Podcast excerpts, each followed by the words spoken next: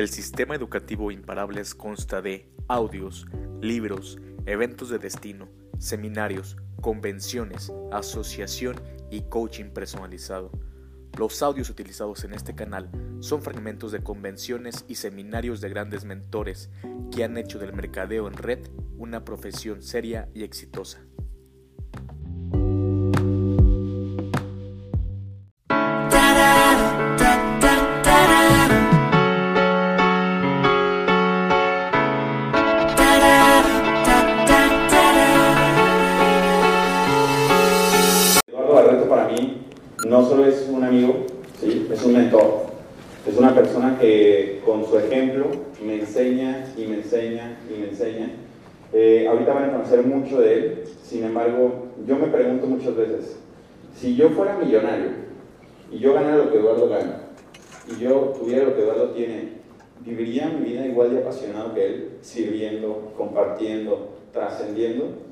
Son cosas que me cuestiono, porque eso es precisamente lo que hace Eduardo.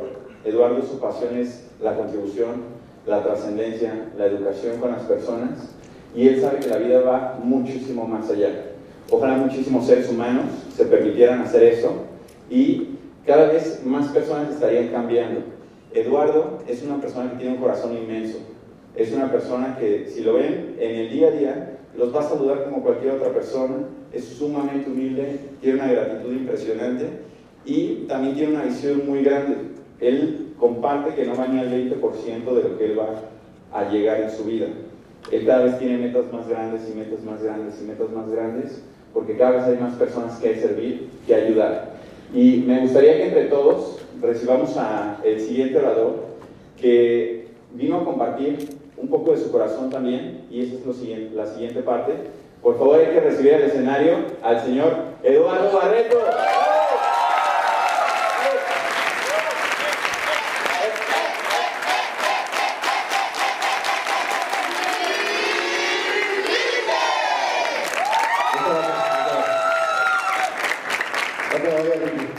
Le quiero agradecer al señor Ricardo Ramírez, que digo Ricky por, bueno, es su nombre artístico, no sale eso. El Ramírez. De verdad que yo lo admiro muchísimo y de verdad que yo admiro mucho lo que está haciendo. Todas las personas que están trabajando en su equipo, en su organización, que sigo están en excelentes manos, síganlo. Este, no vean la edad, sigan la visión. No vean el mensaje, vean el mensaje. Gracias Ricky por todo lo que bueno,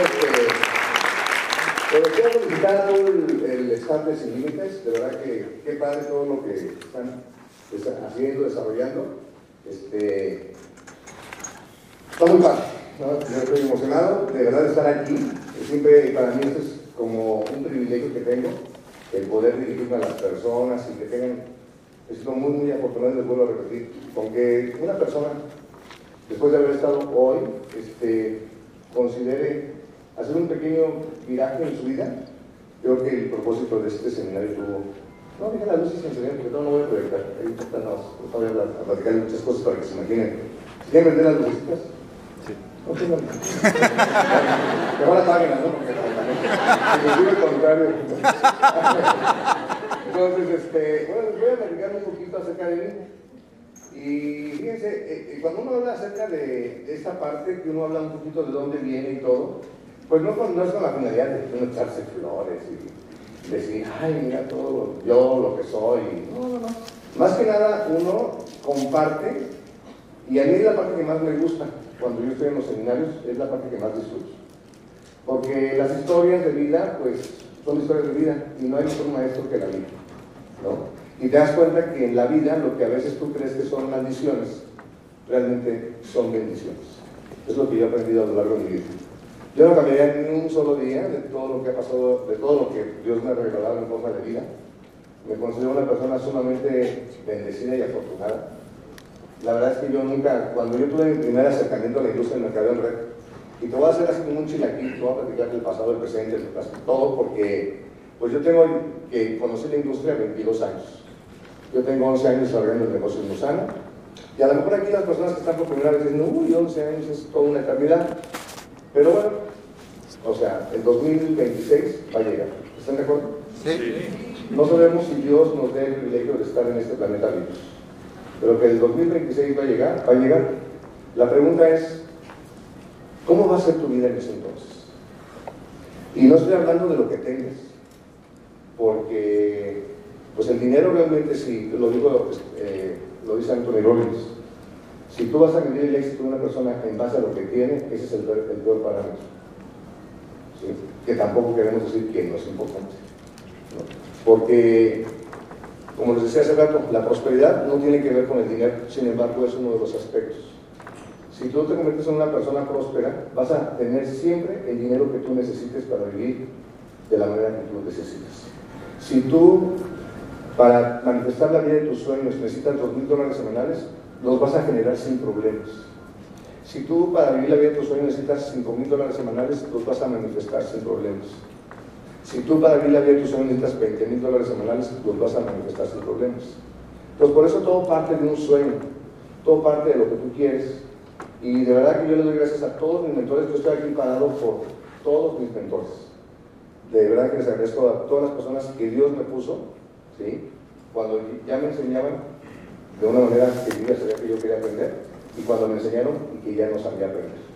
Yo soy de Morelia, vivo en la Ciudad de México desde hace 26, 27 años, llegué a los 20 años, 28, 28.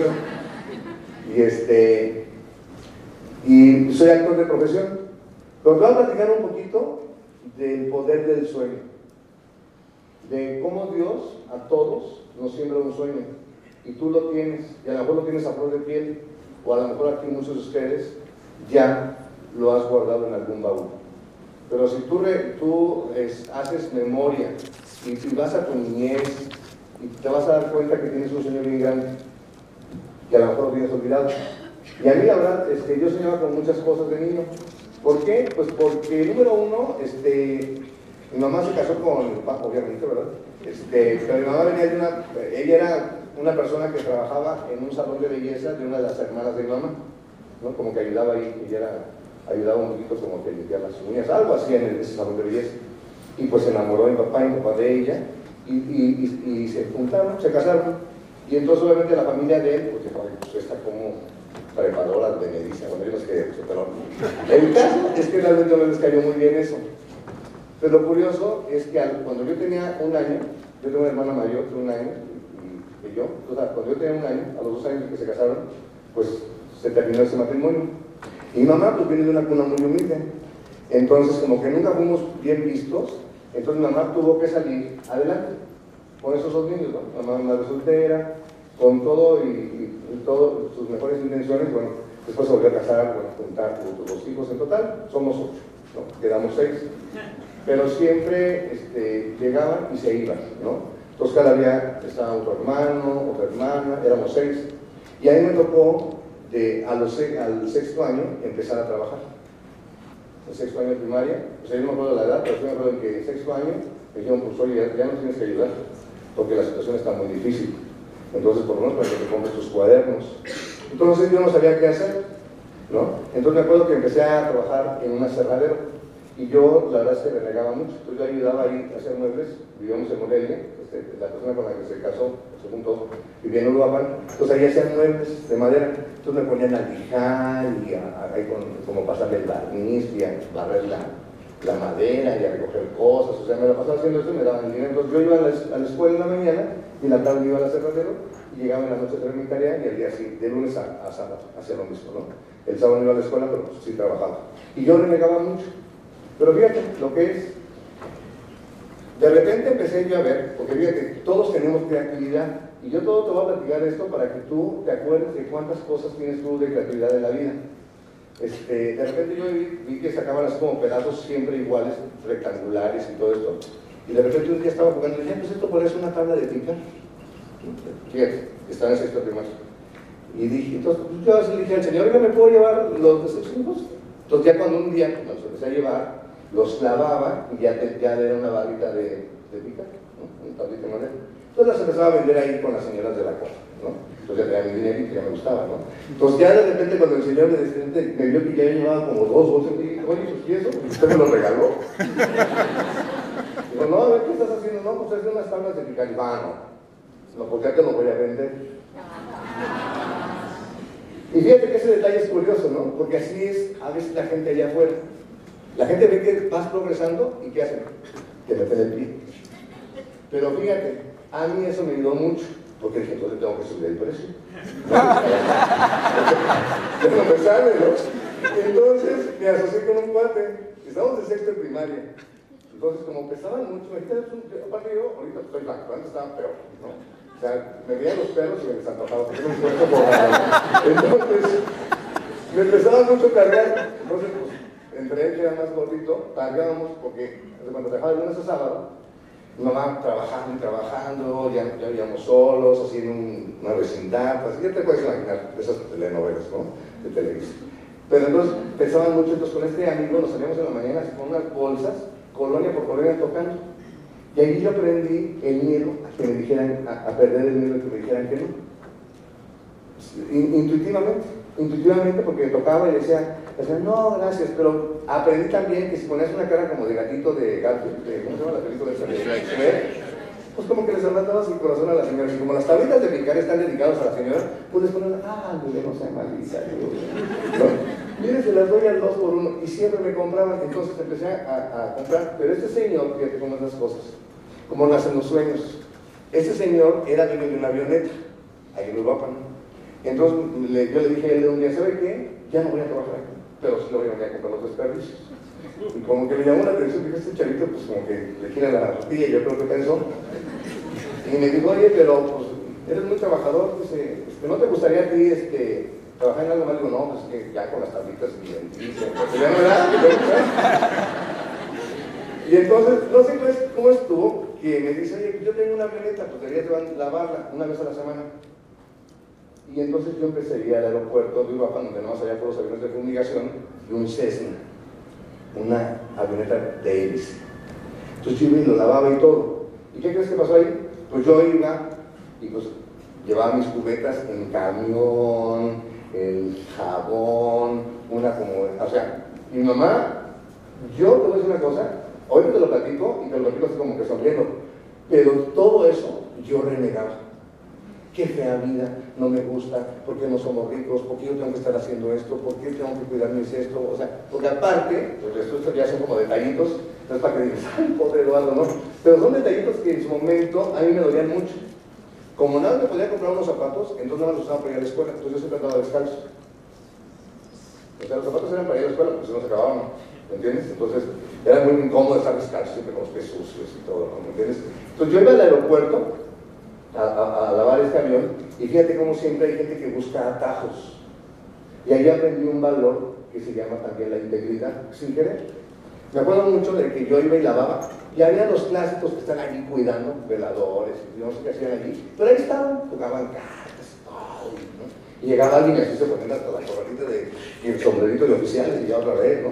Pero pues como casi no había nadie, siempre estaban ahí jugando y hablando y tele y todo y súper chiquitita, ¿no? Y de repente me decían, tú sí que eres tonto, chavo. Yo, ¿por qué? Este señor no viene.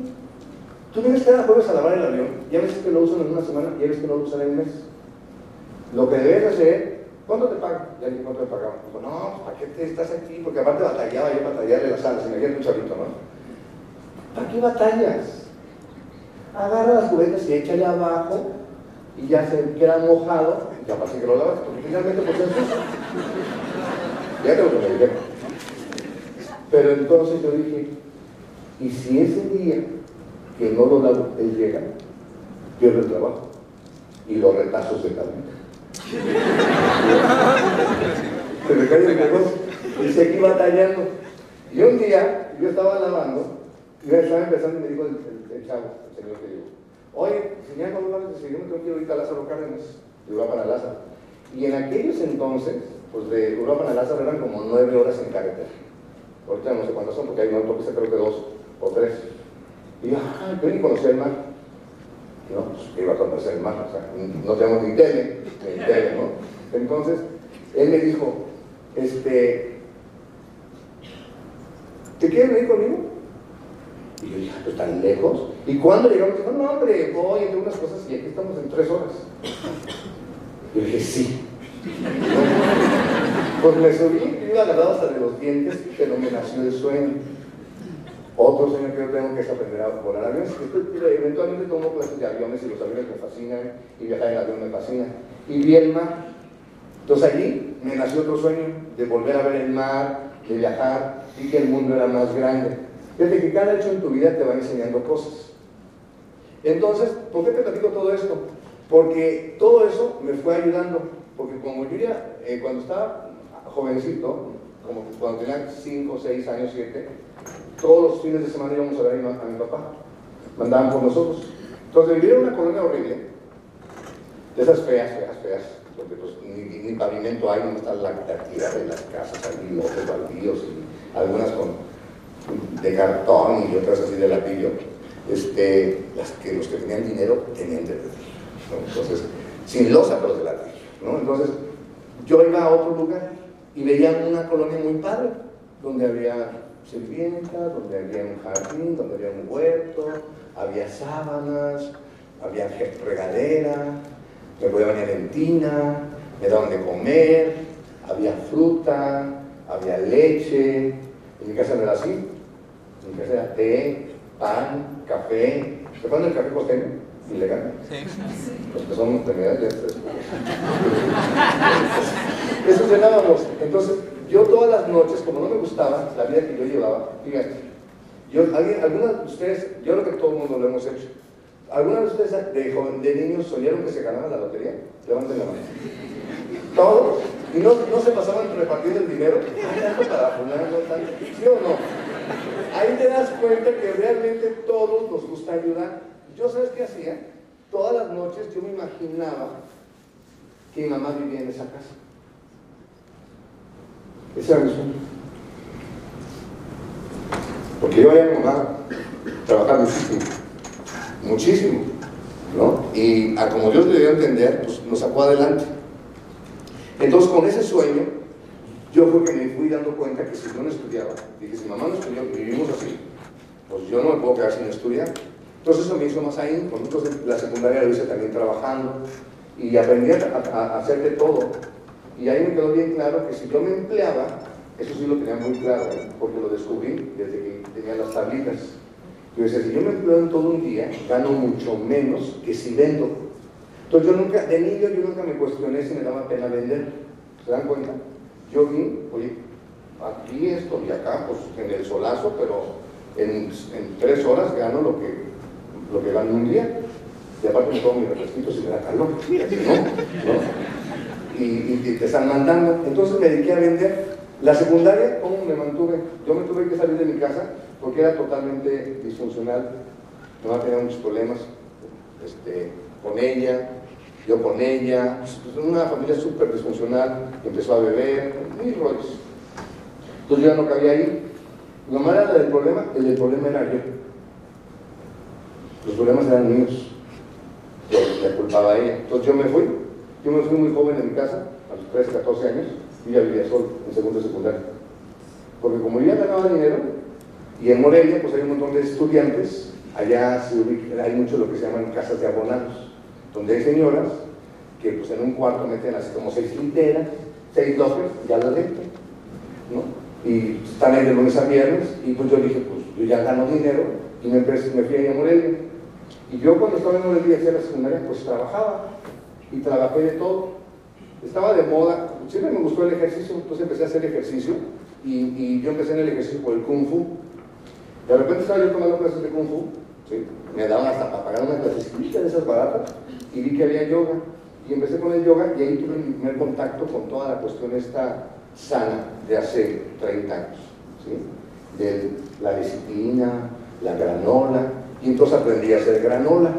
Y entonces yo vendía bolsas de granola, ahí les pasó la receta sin Entonces empecé a hacer granola y, me quedaba muy claro, siempre estaba buscando qué vender. A mí en la secundaria me conocían porque yo vendía lo que fuera.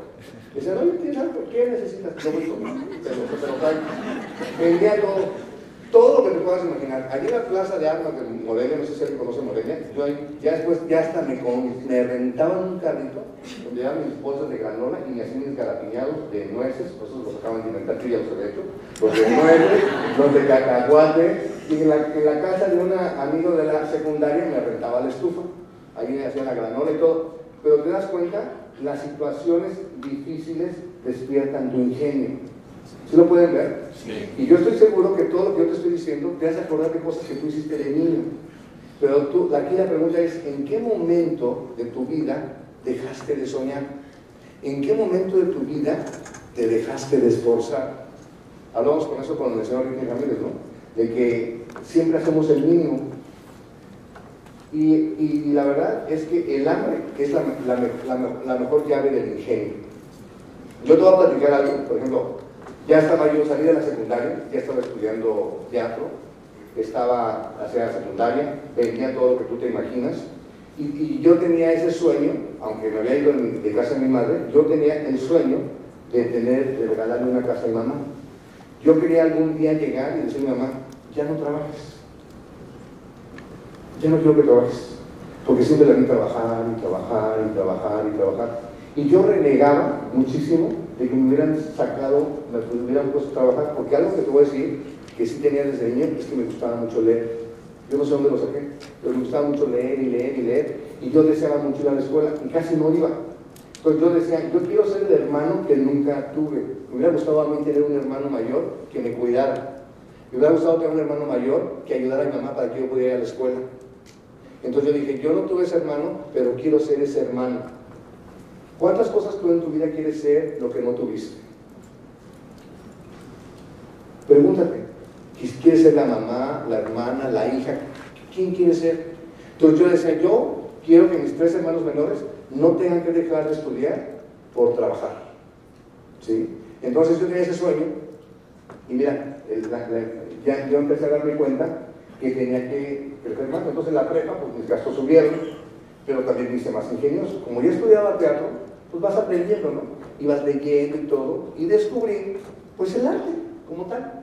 Y como en Morelia, pues hay mucha gente que estudia de fuera de los pueblos de Guadalcareo, de por ahí, alrededor, de repente me daba cuenta que yo iba a los pueblos a visitar a mis amigos y veía, y decía, ay, esta mesa es, las patas son de, de garra de león, ay, esta silla es art y ahí la tienen, todo, ni la aprecia la señora. Y a mí se me ocurrió algo, porque en un tianguis donde yo vendía cosas usadas el sábado, el domingo vendían antigüedades. Decía, pues es lo mismo que está en los ranchos, nada más que barnizado. ¿Y qué? ¿Qué se me ocurre? Entonces yo llegaba a la casa de mis amigos y decía, véndamela, ¿para qué la quiero? Véndamela. Me la daba, tampoco me abusaba, pero sí se la compraba a un precio más o menos. Pues yo llegaba en un cuartito las lijaba y todo, y las barnizaba, y las llevaba a un carpintero que y me las llevaba a vender. Entonces, algo que me costaba, por poner un ejemplo, 200 pesos, y le ponía yo otros 100, la vendía en 100. Y nada más era por ingenio, era ver la oportunidad. Y yo creo que eso lo tenemos todos, lo vamos perdiendo. Esa es una de tantas anécdotas que te puedo mencionar. A lo que quiero llegar es que, también aprendí, no lo vas a creer. Cuando tienes hambre, no, no, no, las antigüedades de carrocería. Así todo el mundo hace antigüedades, ¿no? Y pues puedes llevar tu, silla cinco fines de semana seguidos y no se venden. ¿Sí? Entonces yo tenía que buscar qué más hacer porque comes diario y la renta la tienes que pagar. Entonces yo vendía cosas usadas, ¿no? O sea, agarraba cosas usadas que la gente regalaba y las rebataba en el año Luego se pusieron de, moda las plantas de cera, entonces también ahí vendían plantas de cera. O sea, la verdad que yo era un tianquero, ¿no? Y todo el mundo en la prepa sabía que yo vendía, yo vendía chamarras de lo que se usaba.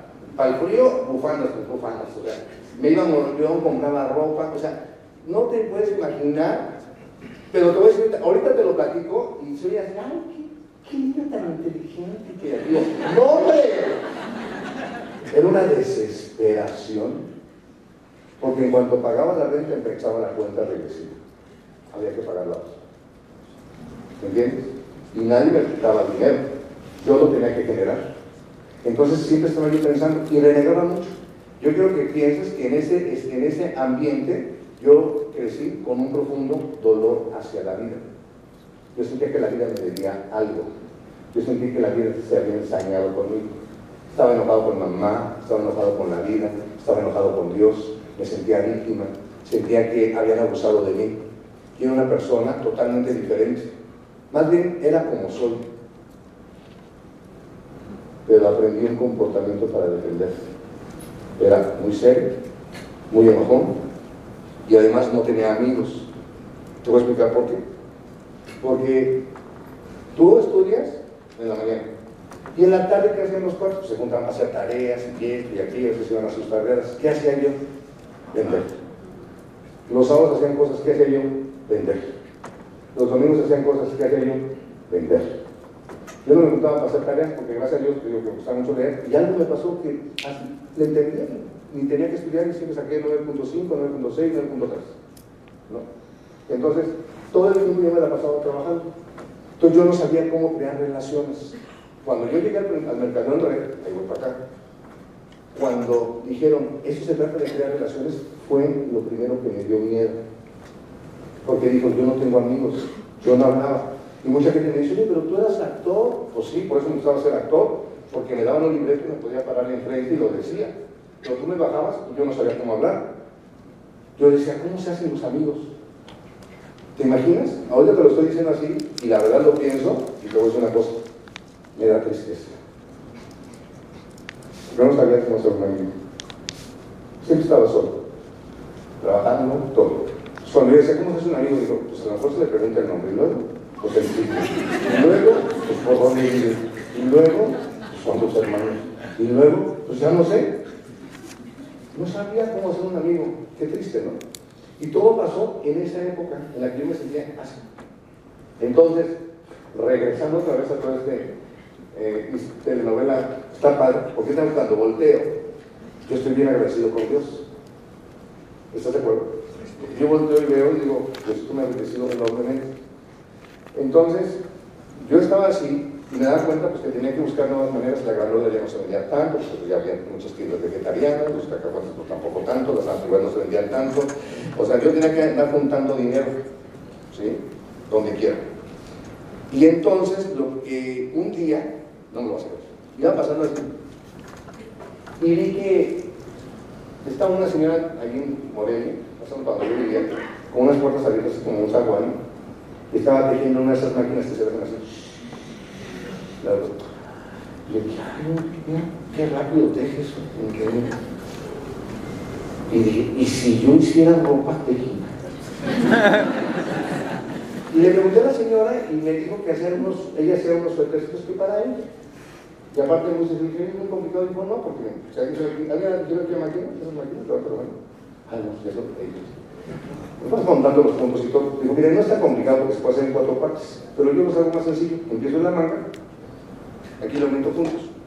Le quito y le. Ya hago la de frente y hago de atrás. Y yo estuve pensando. Y entonces esta señora me enseñó a hacer esos ejercicios. Entonces yo empecé a rentarle la máquina porque con el aspecto que tenía que tomar así, un nice, limpiecito y todo. No, hombre, yo traía aretes, cabello largo, y aparte como yo estaba dormido con los ricos, porque se habla de los ricos eran malos, era de guarache, de araña, pantalones de manta, primero los pobres, hacían paros en la prepa y yo era el primero que estaba ahí adelante gritando. Yo era de esos, el, el número uno era yo. En los comités de ayuda a los pueblos, de... ¿Quién se dio tanto? Pero sí, yo era de esos, yo el marxismo, qué bueno, el capitalismo, cochinos yanquis, imperialistas.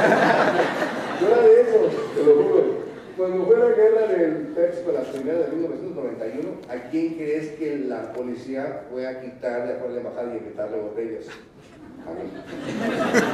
Y muchos más. no sé si vieron una manifestación que en Reforma se quedó un montón de gente con máscaras de no sé qué tanto por la supuesta guerra química. Yo fui de esos. O sea, tú me ves un pan de Dios, no, no sé lo que era yo, o sea, era realmente terrible. Entonces digo, pensando los suéteres, ¿no? Entonces, los hacía y los vendía. Y entonces encontré una manera muy fácil, entre comillas, de ganar más dinero. Yo los hacía y los iba, los vendía a las tiendas de ropa y modelos, porque la más Me los compraban y entonces ya ganaba más dinerito. Pero un día, pasando por la plaza, yo vi que una señora estaba tejiendo y se puso de moda la cintilla. ¿Alguien oído hablar de la cintilla? De las mujeres. La sabe todo. Pero y se puso de moda. Pero pues, las máquinas no había para eso. Y la señora me dijo, pero Europa, no hecho a mano, se paga mejor. Y se me ocurrió, si se paga mejor, voy a ganar más dinero. No, porque yo estaba persiguiendo siempre la chuleta, ¿sí? o sea, claramente todo. Entonces le dije a la señora, me enseñará a tejer. Cómprese sus agujas, me dijo, ¿de cuáles? Del 4, la de tal, no sé qué. Y ya aprendí, yo ya sabía montar puntos, ¿no? aprendí a hacer derecho, revés, musgo, ¿no? todo. Hay unas personas puntadas. y luego yo le daba a una señora para que iniciara los acabados, porque yo no lo sabía, o sea, yo sabía tejer agujas. Se la que esto, este tipo, pues la verdad es que me pierdo ya se lo daba a una señora que sabía tejer a ganchillo, entonces la señora se hacía pero me cobraba por cada suerte. Y le dije a la señora que me estaba empezando, oiga, si usted empezar a ganchillo, ¿no? Porque usted se me está yendo un dinerito. ya aprendí a hacer cadenita, casi y pan. Entonces, era bien curioso, yo iba a la prepa y mientras la gente estaba en dedos, yo sacaba mi tejido, ¿no? Y la gente se se reía de mí. Cuando tienes un sueño una necesidad, la gente se va a reír de ti. Pero si tú tienes muy claro por qué lo estás haciendo, vas a continuar. ¿Tú crees que no me da pena que se vean de mí? Sí, pero ellos tenían papás y comida. Yo no. Yo tenía que pagar la renta, tenía que comprar mi comida. Y bueno, entonces llegó un momento en que yo me dije, yo tengo que hacer esta carrera, pero en otro lugar. Porque si estudio actuación, y te invito a que tú descubras tus talentos. A todos nuestro Padre Creador, Dios, no sé quién tú crees, como quieras llamar, la inteligencia infinita, le dio no uno, muchos talentos. Te invito a que hoy pienses, te invito a que reflexiones y pienses cuál es el talento que Dios te dio. A mí, ¿sabes cuál es el talento que, Dios me dio? Bueno, uno de los talentos que Dios me dio, te lo tengo muy claro. Dios me dio el talento de ver al futuro. Yo siempre decía, bueno, ahorita estoy así, pero ¿qué va a ser de Eduardo en dos años? ¿Qué va a ser en 5 años? ¿Qué va a ser en 20? ¿Qué va a ser en 30? Y siempre estoy pensando en eso, ¿no? Ahorita es así, pero si ahorita, siempre estoy pensando, ¿no? Todo eso, siempre estoy pensando a unos 5, 10, 20, 30 años, siempre estoy pensando, si ahorita es de esta manera, ¿cómo va a ser si continuamos haciendo lo mismo? Entonces yo me di cuenta que si yo continuaba en, en Morelia, iba a terminar como los maestros que me daban clases. ¿Me daba pena que no estuvieran ellos? No, pero yo quería hacer algo grande, porque yo tenía un sueño, sobresalir, ganar mucho dinero ayudar a mi madre y a mis hermanos. Y todo ese tiempo no había mi mamá, porque mi corazón amaba a mi madre. Y todas las broncas mentales me decían que ella era culpable. ¿Me entiendes? Entonces, super, si tú tienes alguna bronca con, tu, con la gente que amas, te digo una cosa, arréglalo. Porque eso no te permite vivir. Entonces yo no vivía entonces era un infierno que yo vivía, entonces yo decidí irme a la Ciudad de México. Y acuérdate que mi familia se reduce a mi hermana, mi mamá y mis hermanos. Por parte de mi papá, pues mis primos, por parte de mi mamá, pues ya no hay nada, pero yo no tengo por parte de mi papá nada. Y decidí que me iba a la Ciudad de México. ¿Tú crees que me dio miedo? Sí. Muchísimo. ¿Tú crees que yo había ido a la Ciudad de México? No. ¿Y qué crees que pasó? Le empecé a decir a personas de la escuela de, de teatro, ¿Saben que yo voy a México? ¿Qué crees que me dijeron? Estás loco. ¿Qué más? No te vayas, bien peligroso, allá matan, asaltan, está re feo, quédate aquí. Y era cierto. Me pusieron ejemplos, fulanito se fue y se regresó, no la hizo. Fulanito y no sé qué, y aquí está, mira. Pero ¿sabes qué? A mí me daba más miedo no intentarlo. Me daba más miedo llegar a los 40 años y decir, ¿y si yo hubiera? Eso no me lo podía perdonar. Entonces me daban más miedo, pero tenía un sueño más grande. Y un día, una noche, porque lo estaba pensando y pensando, me voy a ir, me voy a ir, me voy a ir. Y algo que tengo es que soy como muy impulsivo. Entonces, muy, o sea, soy muy impulsivo. Entonces, de repente, me acuerdo que una noche estaba yo ahí y dije, oye, tengo como ocho meses queriéndome ir. Si no me voy hoy, van a pasar otros ocho meses. Y así, ¿eh? como te lo estoy diciendo, me acuerdo de esa noche, no me acuerdo de la fecha, pero esa noche saqué mi gatito, tenía un gatito. Saqué mi gatito y fui lo, dejé ahí en el patio de abajo, porque yo en un cuarto de una vecindad, y dije, aquí tardes le van a dar de comida, también cuidado. Bajé mis plantitas, ahí se las puse abajo de una señora porque eran como las 12 de la noche. Dejé mi cuarto abierto y agarré dos suéteres de los que yo hacía. Y fui a la taquilla de la herradura de plata y lo cambié por un boleto de autobús. Llevaba un backpack y un sueldo. Y mucho miedo. Me acuerdo que me subí al autobús y no podía dormir. Porque decía, mejor me bajo. ¿no? Tenía cuando se iba ahí, decía, si me bajo mejor y me espero unos días, ¿no? A unos meses ahorro. Dije, no, no, no, porque, porque no, o sea, si no lo hago ahorita, no lo voy a hacer. Y me acuerdo cuando iba entrando a la Ciudad de México, que yo veía y veía, nunca había visto la Ciudad de México en la madrugada, y que vas desde la entrada, y ves que es preciosa la Ciudad de México a la entrada, ¿no? Que dices, ay, qué maravilla llegar para irse a la Ciudad de la nada que ver, y decía, híjole, ¿dónde me vine a meter? Llegué a terminar el observatorio, ¿no? Y no sabía qué hacer. No sabía qué hacer. Entonces ya sabía que era el metro, ¿no? Pero pues yo no conocía la ciudad. Entonces, llevaba un poquito de dinero, y mi maleta, mi backpack con tres cambios de ropa y unos brillos y cositas, ¿no? Pues entonces dije, pues tengo que salir a conocer la ciudad. Y pues como toco, ¿no? Iba al, metro, y salía y inspeccionaba también. Caminaba como tres cuadras. Y así fue, por, la, por las, veía estaciones más emblemáticas, ay, Zócalo, pues voy a ir, ¿no? Entonces, esto, y me regresé a dormir a la terminal, en una banquita, no casi así desarrapado, en un no, muy decente en una banquita, ¿no? Y ahí estuve, ahí estuve como durmiendo sentado, como un mes y medio todo, hasta que finalmente, bueno, antes del mes y medio, como al tercer día, que pues, el a acabar, y terminé esto, te lo tengo que platicar, porque la verdad, lo platico y le doy muchos placeres.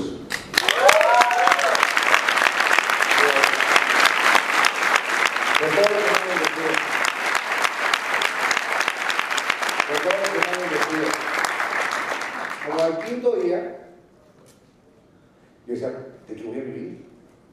Entonces termino, no sé, ¿alguien conoce el déficit? Se me compromiso, no sé.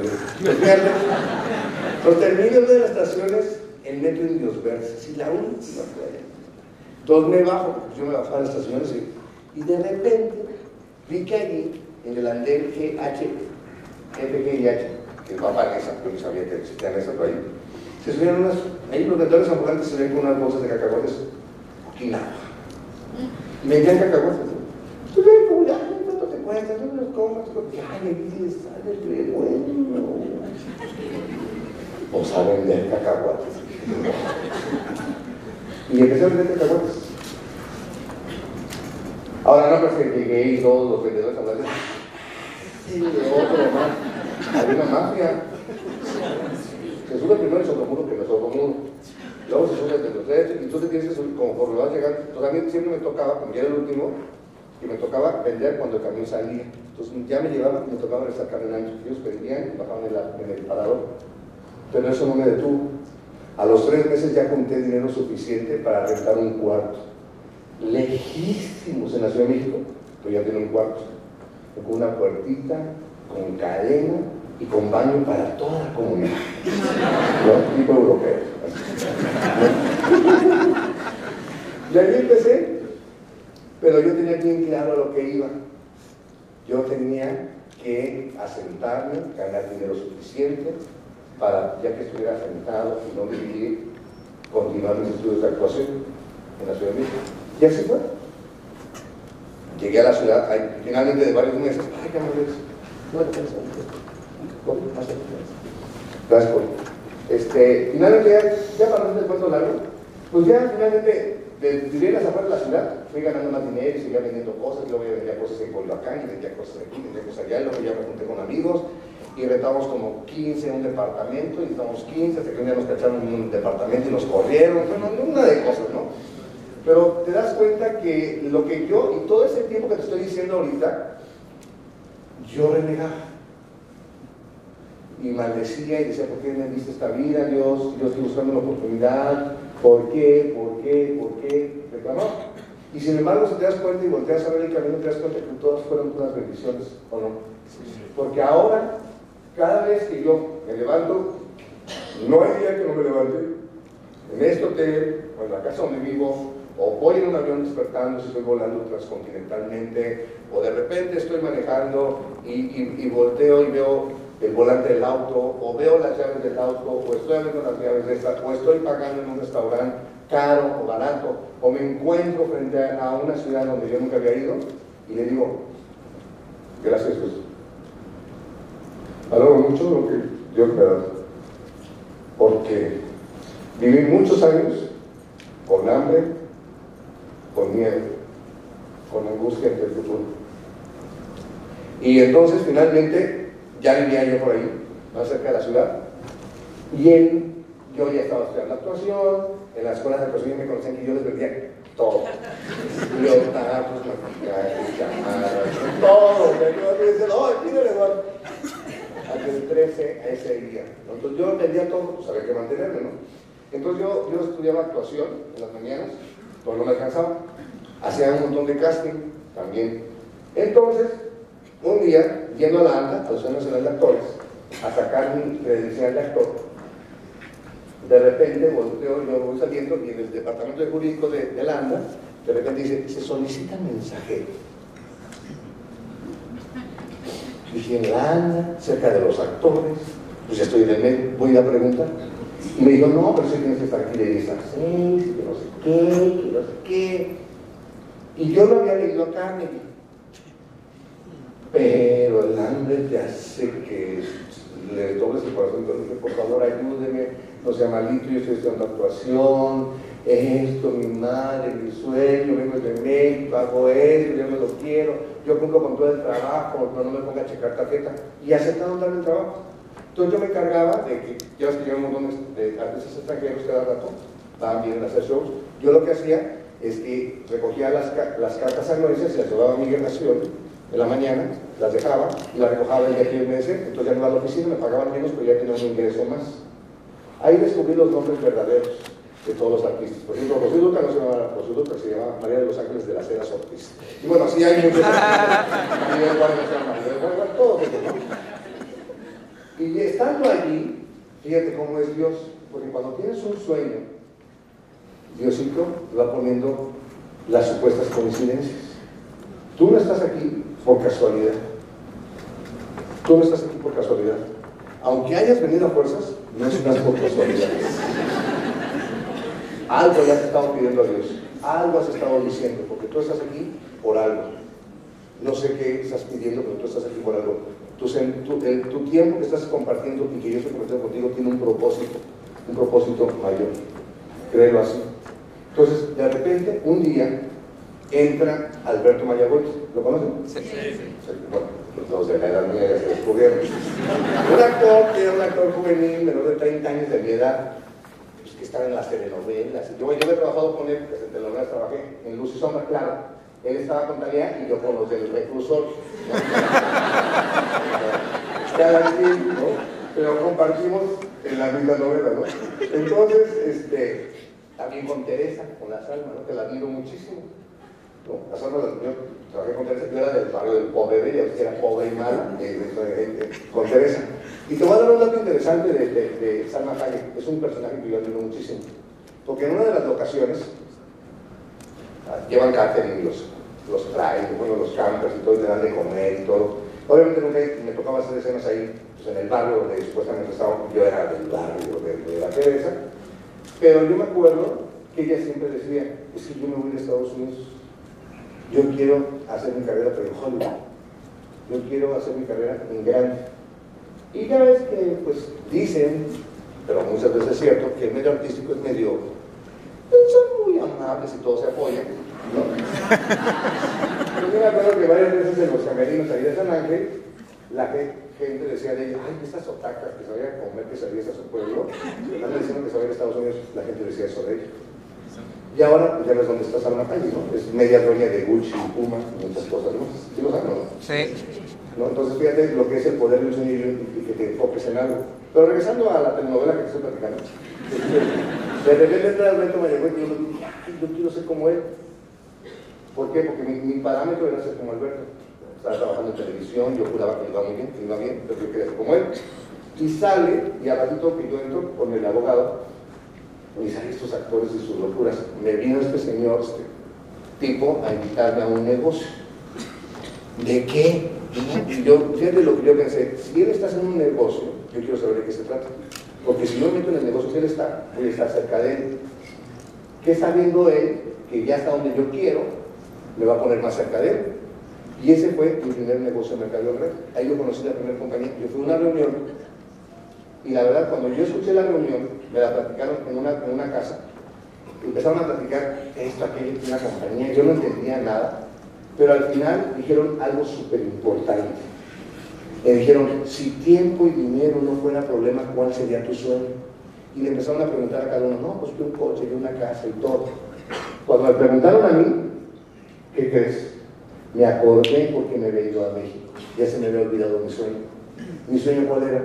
Ayudar a mi mamá, viajar por el mundo, ver teatro, no tener hambre, ayudar a mucha gente, ser una persona que trascendiera, ser una persona que aportara al mundo.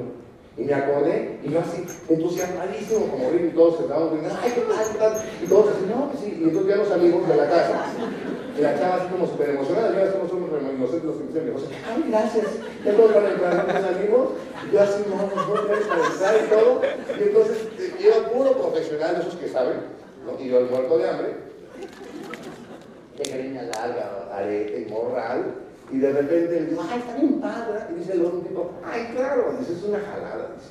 Pero si eso fuera cierto, todo el mundo sería millonario. Y se subieron a sus coches y se fueron. Allí me quisieron que robar el sueño. ¿Te das cuenta? Entonces yo, de la calle de Shola 629 letra, no se me olvida porque me cambió la vida, yo me fui a decir, ah, y yo que pensé que era cierto. Y yo hecho ilusiones que sí me podía hacer rico y hacer todo esto. Pero Dios me iluminó y yo soy muy pragmático. Y antes de llegar al metro, me puse a pensar todo lo que yo había dicho. Y me ayudó mucho a entrar al metro. Pues a las nueve, tú sabes que el metro está relax. Así que tienes que agarrar, te sacan en la estación que no te tienes que bajar. O sea, pero en casa, o sea, padre, un tren, un tendolino en casa. Entonces, eso le ayudó a decir, no, o sea, esto me espera toda la vida. Y me puse a pensar, dije, a ver, de lo que esa señorita dijo, nada más hay dos cosas. O que sea cierto o que no sea cierto. ¿Cuál me conviene que sea cierto? Y es 50 y 50, no 70, 30, 50 y 50. Dos, ¿cuál me gustaría que fuera cierto? Y es 50 y 50. Tres, ¿cuál es la única manera que yo lo puedo comprobar? Que lo haga. Y de esa noche yo decidí que lo iba a hacer. Salí y ese día fui y le caí a mi jefe hasta que lo convencí que me prestara para entrar. Y yo firmé en ese, negocio y estoy súper agradecido. Y empecé hacer negocio como Dios me dio a entender y después descubrí que había un sistema. Y entendí que había una manera fácil de aprender, pero yo también, digo, no soy tonto, aprendí que había mentores, personas que ya habían llegado, que me enseñaban. Me di cuenta que eso pasa en la actuación. Tú buscas mentores de la actuación. Porque, por ejemplo, los que son los primeros actores tienen su camerino aparte para hacer sus calentamientos de voz, impostación de voz, y lo hacen solos para que nadie lo aprenda. Y si le cae bien a un actor, él te dice, yo te voy a enseñar. Eso es un mentor. Pero allá los mentores te escogen. Y la mayoría no te va a decir sus tips de cómo impostar la voz, cómo cuidar bien, cómo proyectar, cómo manejar más una emoción. No te van a decir. Eso ha tomado años. Y cuando yo entendí que aquí los mentores, que son las personas que ya tienen los resultados que tú tienes, te van a decir cómo llegar, yo dije, de aquí soy. Tengo que ser humilde. Si ya he trabajado tanto, si ya he hecho tanto, y cuando me dijeron tienes que conectarte a un sistema, yo no me quería conectar porque era muy soberbio, porque aparte de que era muerto de hambre era soberbio, porque una cosa va casi con, con la otra, ¿no? O sea, o sabes mucho y eres soberbio, y eres muerto de hambre y eres soberbio, está peor. Yo era así. Pero a mí me quedó con una cosa. Un día, la persona que me, me, me, inscribió allá, en el otro negocio, me dijo algo. Me dijo, mira, yo estoy batallando mucho contigo para seguir el sistema. Ven para acá, voy a tomar un café contigo. Te voy a decir algo. Mira, si tú no sigues el sistema, voy a buscar otro. Y yo pues dije, pues búscate otro. Bien humilde, ¿no? Pero yo ya había aprendido a hacer mi sueño. Llegué a mi inflamante cuarto azotea. Vi mi soñógrafo y me quedé pensando, ¿y si por ese pequeño detalle no logro eso? Dije, nunca me lo voy a perdonar. Y entonces fui y lo busqué y le dije, ¿sabes qué? Voy a hacer todo lo que tú me digas. Y a partir de allí me cambió la vida. Yo en aquel negocio me hice diamante en dos años. ¿Sí? Este, entonces, este, te voy a poner estas cositas nada más. Me hice diamante en dos años. Pero sobre todo aprendí esto. Desarrollé el hábito de las mentes prósperas. Aprendí a pensar en positivo. ¿Sí? Entonces, nada cambia en tu vida, también lo entendí. Que nada va a cambiar en tu vida hasta que, hasta que no cambies primero tú. Tú tienes que mejorar como persona, tienes que mejorar como ser humano si quieres que mejore tu vida, si quieres que mejore tus finanzas, si quieres que mejore cualquier cosa en tu vida. Y yo era buena persona, sí, pero tenía muchas creencias, muchos dolores, tenía rencor contra mi mamá, tenía un montón de cosas. ¿no? Entonces, ¿por qué vas a hacer las cosas? Tú tienes que descubrir que hay cosas que no te van a gustar. No es cómodo ponerse corbata, no es cómodo escuchar audio, no es cómodo dejar de ver televisión para leer libros, no es cómodo. No es cómodo cuando todo el mundo se va de su trabajo a su casa o al VIPS a arreglar el mundo, al Starbucks, que tú te vayas a dar una presentación, que te metas en el tráfico, que te llueva, que tengas los pies húmedos y que aparte te digan, no va a llegar. Por favor. Pero entonces tienes que, pues, tienes que hacer el negocio, tienes que saber por qué lo vas a hacer, tienes que tener un sueño y que entiendas que todo lo que tú quieres está fuera de tu zona de confort. Ahorita estás, dices, oye, pero ¿cuál confort? Si estoy bien incómodo, es tu zona de confort. Y, y aquí está mal escrito porque es con M, de conformismo. ¿Dónde suceden las cosas mágicas fuera de tu zona de confort? Si yo quiero caminar hacia los sueños que tengo en mi vida, ¿qué tengo que hacer? Salirme de mi zona de confort. ¿Me entiendes? Salir a dar presentación. Te acabo de, antes de entrar aquí, le hablé a mi prospecto que acabo de firmar ayer para recordarle que fuera a ir a la presentación de hoy, aunque no estoy. Y tengo que darle presentaciones y va a decir, ay, tengo, y de veras tengo que leer. Y yo,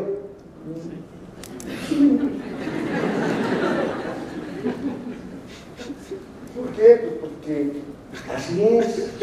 Y, y, tengo que empezar de nuevo cada vez. Si tú haces el negocio en serio, siempre vas a estar trabajando con los nuevos. Si tú no tienes nuevos en los últimos dos meses, estás administrando tu negocio. Y ahí no se crece. Entonces, ¿cuál es tu sueño? ¿Qué, ¿Cuál es tu gran porqué? Tú tienes que descubrirlo. Entonces yo, fíjate, mi gran porqué, ¿cuál era? ¿Sí? Mi gran porqué era ayudar a mi madre. Ahí aprendí a pensar diferente y la semilla estaba sembrada. Entonces yo me hice diamante en dos años. ¿no? Y la historia con mi mamá pues, cambió muchísimo, porque leí libros, hice un montón de cosas y todo. Eh, tuve mi mentor, Iván Morales, Tim Foley, Carlos Marín, Estela Salinas, Luis Costa. O sea, gente, imagínate, yo era un muerto de hambre. Y luego de repente estaba con el gran soñador Luis Costa, búsquenlo en YouTube, que en paz hace 20 años, y me acuerdo muy bien de una vez que estábamos en una convención en Zaragoza, y ya se había comprado su avión, un exiliado este, cubano, y él vivía en Madrid, y me dijo, pues tú vas a ir a Madrid, quédate, yo iba a verlo antes, y fui de orador a la convención de, de Zaragoza, y, y subirme en su avión, y platicando de mis sueños, y hablando de cómo era un muerto de hambre, y cómo se bajó de un avión, eso reforzó mis sueños. Por eso tienes que tener mentores. La asociación, la proximidad te da poder, lo dice Anthony Robbins. Entonces, pues la verdad es que me cambió la vida. Estoy súper agradecido con Dios, ¿sí? Me comprometía que yo quería cambiar porque tenía un sueño. Por azar del destino decidí que yo no quería seguir ahí. Eso ya es como un rollo muy personal. Y entonces, con lo que yo había aprendido, con todos los libros, con todo lo que había leído, pues imagínate vivir en un cuarto de azotea. Y yo 11 años haciendo el negocio con esta compañía, yo hice el negocio en México, lo empecé a hacer en, Guatemala, lo hice en Costa Rica, empecé a viajar a, este, a, Panamá, luego en Colombia, luego también en Venezuela, luego se abrió Argentina, empecé a trabajar en Brasil, también en Chile, y pues entonces ya tenía un equipo grande, este, entonces nos fuimos a vivir a Argentina, vengo un mes a vivir, dos meses, con, con mis líderes de aquel negocio, porque rentamos un departamento en la Recoleta, que es así como que el barrio de allá, pues, la gente ya va a bajar sin maletas y todo, y llegas, y, pero sobre todo, todo el tiempo agradeciéndole a Dios. Porque no se me olvida que decía que se me olvida, no se me olvida que batallaba para comer. Entonces me convertí en autoempleado en una inflamante fábrica de antioxidantes con uno, aquí queremos tener más. Leí el cuadro del grupo del dinero y me di cuenta que estaba trabajando más que nadie. Entonces dije, tengo que hacer algo, ¿no? Tengo que hacer algo y pues empecé a, a, a cerrar mi fábrica y me, me, me, dediqué a buscar una compañía de mercado en red. Yo dije que no iba a hacer un mercado en red. Y te voy a decir eso rapidito, con todo respeto, para que veas que este negocio te da mucho. Pero eso no es lo más importante. ¿no? Te voy a hablar de esto, de donde vivo. Pero te voy a hablar de donde vivo, que no se los doy al banco. ¿no? Se lo, yo lo pagué, todo está pagado. Pues voy a platicar el poder de un sueño. Yo, a mí me gusta mucho ese barrio porque es muy moderno, Santa Fe. Entonces, cuando yo estaba en la fábrica, siempre decía, yo quiero vivir ahí. Entonces, ¿qué? iba y iba y decía, pero no, ¿qué? O sea, con mi fábrica no voy a poder comprarme. Cuando apareció Usana, dije, ese es el vehículo. Entonces, ¿sabes qué hacía? Aprendí con Luis Costa a alimentar el sueño. ¿Sabes qué hacía? Desde hace 11 años, todos los domingos me iba a Santa Fe. Y aparte, no creas que yo empecé en Usana con dinero un descarado económico, todo por un año de mis ahorros, luego en el hospital, me diagnosticaron un posible cáncer, empecé a vivir con mis tarjetas, llegué una tarjeta, llegué, llegué dos tarjetas, llegué tres tarjetas, llegué cuatro tarjetas, y ya estaba mi departamento lleno así de citatorios, cuidado, vamos a ir por usted y que reporte, por favor. ¿Algunos de ustedes los han visto? No, no ¿verdad? Bueno, de esos me llegaban, no, que le llegue. Yo así con el estrés también descubrí que los ojos que no ven, corazón que no siente, me salía tempranísimo, llegaba tardísimo, pero ya cuando cumplieron te hablan a todas horas, me decían, ¿se encuentra el nuevo correcto? ¿Te parte de quién? Ponle, ay, ¿quién es usted? Su hermano. Pero yo le conozco el caso, o sea, yo, hacía mil cosas, ¿no? Fui miembro honorario del buró de crédito, taza de oro, todo, todo. Para que te des una idea, entonces, pero yo todos los domingos iba a ese barrio. Yo veía los departamentos muestra y me los iba en el centro comercial. No tenía dinero, todo, ¿por qué? Porque todo lo que yo ganaba en Usana lo invertía en el negocio, todo lo que tenía en Usana lo metía en el negocio, tú tienes que meterle todo al negocio, todo se lo metía, ¿por qué? Porque yo siempre lo digo, yo entré a Usana con una gran ventaja sobre la que tienen todos ustedes, y no es que me iba a traer mi red de otro negocio, esta no es porque no hice eso, porque esa red estaba allá. Yo empecé de cero, porque aprendí algo bien importante. Aquí y aquí es donde se crea el negocio no, trayendo personas, porque eso es la mentalidad de escasez. El sistema y la asociación y los mentores me enseñaron que la riqueza estaba en mí, no afuera. Entonces, ya lo había hecho una vez, lo podía volver a hacer. Entonces, imagínate ser una persona súper insegura. Entonces, yo iba todos los domingos, todos los domingos ahí. ¿sí? Y era bien padre, porque cuando me entregaron el departamento, me acuerdo literalmente, ahí está su departamento, ya lo había pagado. Todas estaban las personas como poniendo unas lámparas y ahí cargando las lámparas desde los plantas. Entonces de repente yo, ay, claro, y llegué y lo vi. Y pues, no puedo pasar un departamento, entonces me tiré al piso, ¿no? ¿Qué forma de cruz y me gritan, gracias Dios, gracias, gracias. Y se fue la del ritmo y yo, híjole, se está bien tirado. Pues ahí vivo, la verdad es que me la paso muy bien. Es el hacer en diciembre.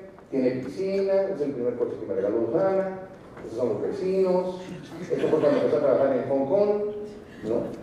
Ese es uno de los viajes que te regalo Usana, tengo equipo en Malasia, este, es una capacitación con mi hermana en Dubái, porque ahora pues, me la paso bien padre con mi familia, ¿no? Y fíjate, tienes que aprender principios de éxito. Yo antes pensaba que les tenía que dar dinero a mi familia, mi familia no les doy dinero a mis sobrinos, que le batallen, que quieran escribir, júntele. ¿Quieres esto? Lava coches, a ver qué haces. Me los puedo llevar de viaje con no dinero. O sea, no. ¿Por qué? Porque entendí que si se estiran, crecen. Y el yo darles dinero es decir, tú eres menos que yo. Y no, la grandeza de Dios está dentro de también. Y lo mejor que puedo hacer por él es demostrarle que se puede estirar. Estamos en una fiesta que nos fuimos a la fiesta de la cerveza con mi hermana el año pasado, unos amigos del negocio allí en Australia, me gusta viajar, ¿no? Entonces eso fue apenas ahorita en el Partenón, entonces Pues no, para que veas, eso es en Dubái, en Arabia Saudita, con mi hermano en Holanda. En la Guelaguetza, ¿han ido a la Guelaguetza? Tienen que ir. Ahí te va a salir el amor mexicano, es, es el lunes del de, de cerro. Guelaguetza significa ofrenda de amor a mi hermano. Es una fiesta prehispánica, bajan de todos los pueblos y regalan, así bailan, ofrecen lo mejor de ellos, bailan y luego ofrecen alientan. Eso es, es padrísimo, se de europeos y tú ahí un lunes viendo eso y oyendo la música y te sientes súper, dices, ay, qué padre, yo soy parte de esto, estas son mis raíces. ¿sí? Luego bajas ahí del cerro hasta la ciudad de Oaxaca por la escalinata y está la feria del mezcal. Entonces nada más una botecita del stand porque dos no las aguantas. o de repente esto, ¿no? Así que estás en un crucero que te dice Susana, que te lleva una carta y dices, ay, benditos ellos por hacer lo mismo que tú estás haciendo. Lo mismo dar presentaciones, que me digan plantado, que me digan que no, que me dicen que eso no es cierto, que soy muy exagerado, que no van a hacer esto, que el pedido automático, que ya su mamá le dijo que ya el Estado suprime que no sirve, que es un fraude, que ya se van a cambiar una compañía mejor, todo eso, todo eso, ¿no? O que estás como novia como de pueblo, ya tengo cinco as, ¿desde cuándo? Hace como ocho meses, o sea, no van a entrar. ¿No lo captaron? Era para que se rieran. Si te pasa todo eso, que te llega un premio así y de repente estás navegando, me gusta mucho levantarme temprano, ya notas que no se mueve el barco, corres la cortina, ahora se ventana, el balcón de la suite y sales a tu hermano y sientes la risa en ella, es como se mueve mar. Y veas ahí, monedón simplemente de ti. Y ves a tu hermano, súper agradecida, emocionada. Y te juro que no me acuerdo de que me dijeron que era. No se me dio la mente. Ahí no me acuerdo de eso. El piloto automático. ¿no? En Venecia, en el desierto de. A veces cruzado el año pasado, en la Bunsindel, en Dubái, que me gusta mucho, eso es en la India, llamo yo otra vez el año que entra, y todo con esos productos. Porque yo me estudio, les pongo mis etiquetas y le doy producto y hago todo eso. Me encanta. Estoy compartiendo salud. Tengo un proyecto que lo puede hacer cualquiera. O una tarde, estoy caminando del brazo de tu hermana, platicando, cuando ella es de mis mismos orígenes. Y no sabes cómo disfruto con mis hermanas cuando les digo, te tengo un viaje. Siempre lloran siempre yo. Está caminando así en la tarde del Bruni, del empedrado, y voltea y hacia. Oh. Pero aparte sabes que lo puede hacer cualquiera. O estar ahí oliendo el aroma de Van Gogh. Este coche de la gusana. La contrada me dijo, ay, oiga, pues hay que hacer algo porque con la nueva cosa de los impuestos, o, se lo damos a la gaviota, bueno, me compro esto, y me compré este coche para decir, tú pagas al estacionamiento y dices, ¿y qué crees que tú llegas en este auto y la gente te va, a decir que sí? No. Yo no digo a la gente que tengo esto, en el caso de llamarte tres estrellas. No se trata de eso. El, dinero no convence a las personas. La gente te compra a ti lo que le transmites, el sueño. Que es un, hay en Alemania que fuimos. De repente viene el 8 y pues ya ves que este negocio te da mucha confianza, tienes un lo que es. Entonces se bajó un ejecutivo del premio Se bajó, estaban entregando las llaves y todos así desde lejos, ¿no? Pues son aquí ya la confianza. Y ¿me hay ten? ¿Qué el capítulo? O sea, es de la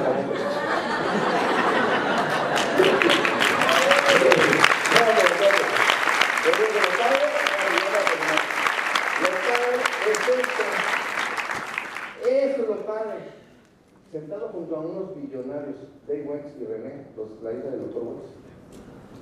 Y le pregunté, dije, ¿cómo ves tú tu negocio? ¿Cómo ves Susana dentro de 20 años? La significación por el futuro, ¿no? Dijo, pues me veo haciendo lo mismo. Veo a mi hijo haciendo lo mismo, tocando vidas. Estamos en un negocio que te va a sobrevivir a ti y a mí. Está bien padre eso. Estos son parte de los reconocimientos. Aquí está mi maestro espiritual, mi guru, Eso, hay muchas personas detrás de eso, hay muchas presentaciones. Estos son amigos que no están en mi red, dice Marieta, una antigüedad pasando en Shanghai, hay en Malasia.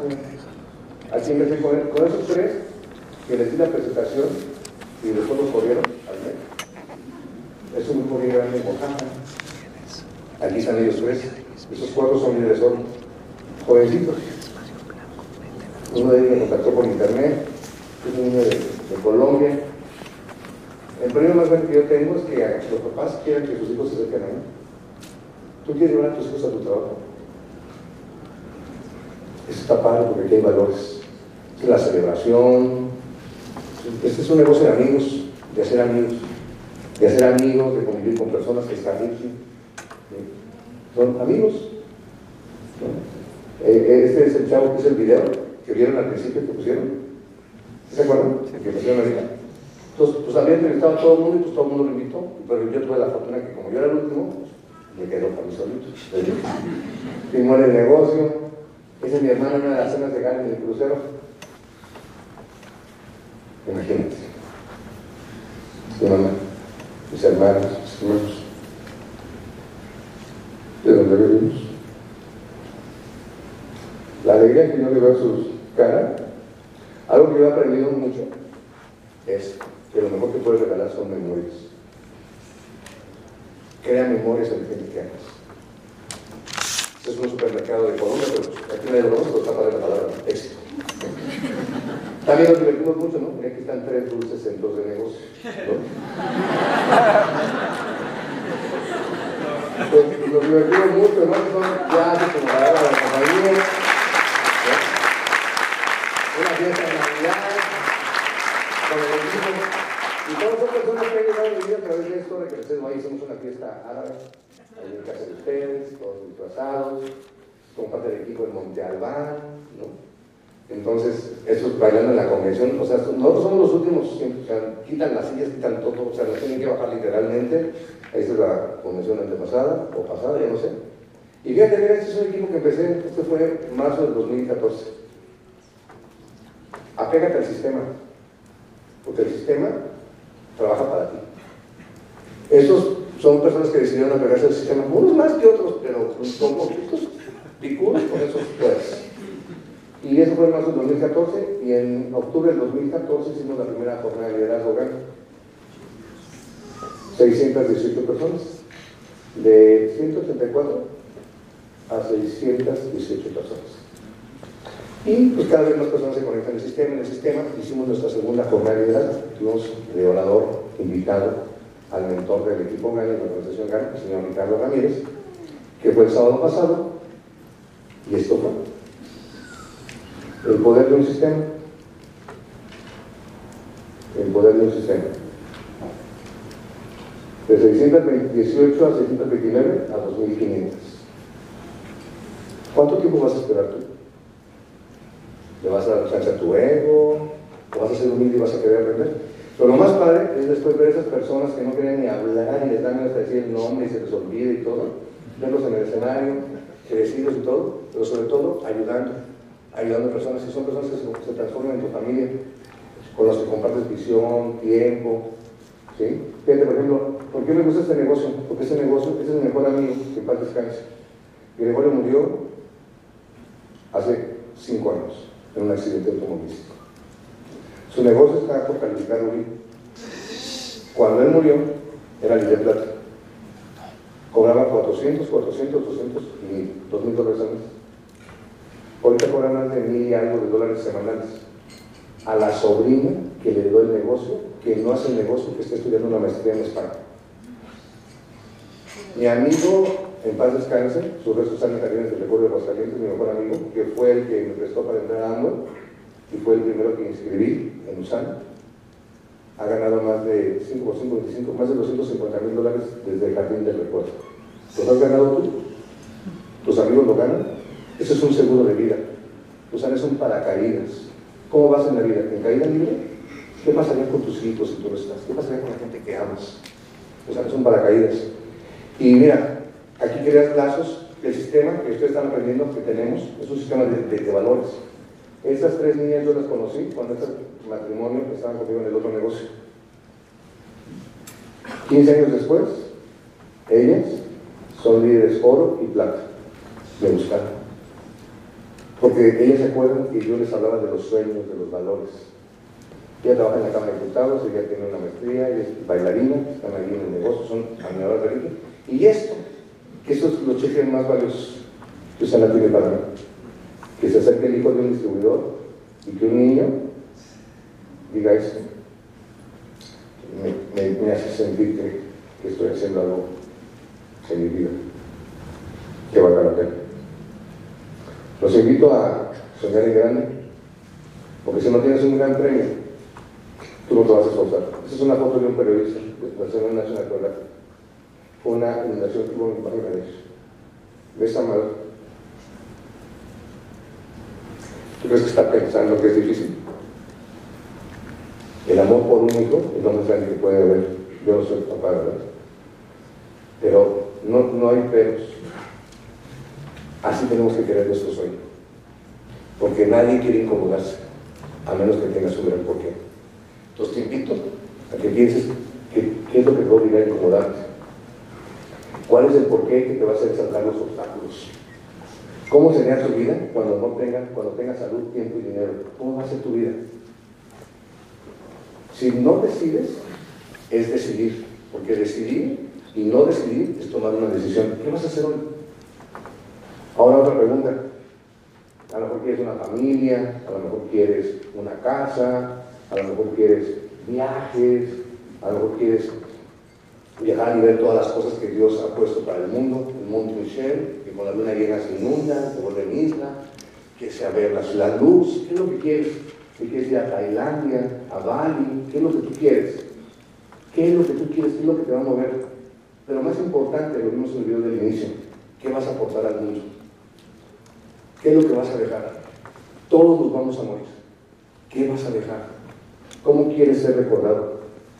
¿Qué es lo que tú quieres dejar de ejemplo para tus hijos? ¿Quieres que te, ¿Cómo quieres ser definido? ¿Como un soñador? ¿Como un tomador? ¿O como un dador? ¿Qué quieres ser? Esa es mi invitación esta tarde. Espero que lo que yo les he compartido les haya servido un poco. Que Dios los bendiga y muchísimas gracias por dejarme compartir.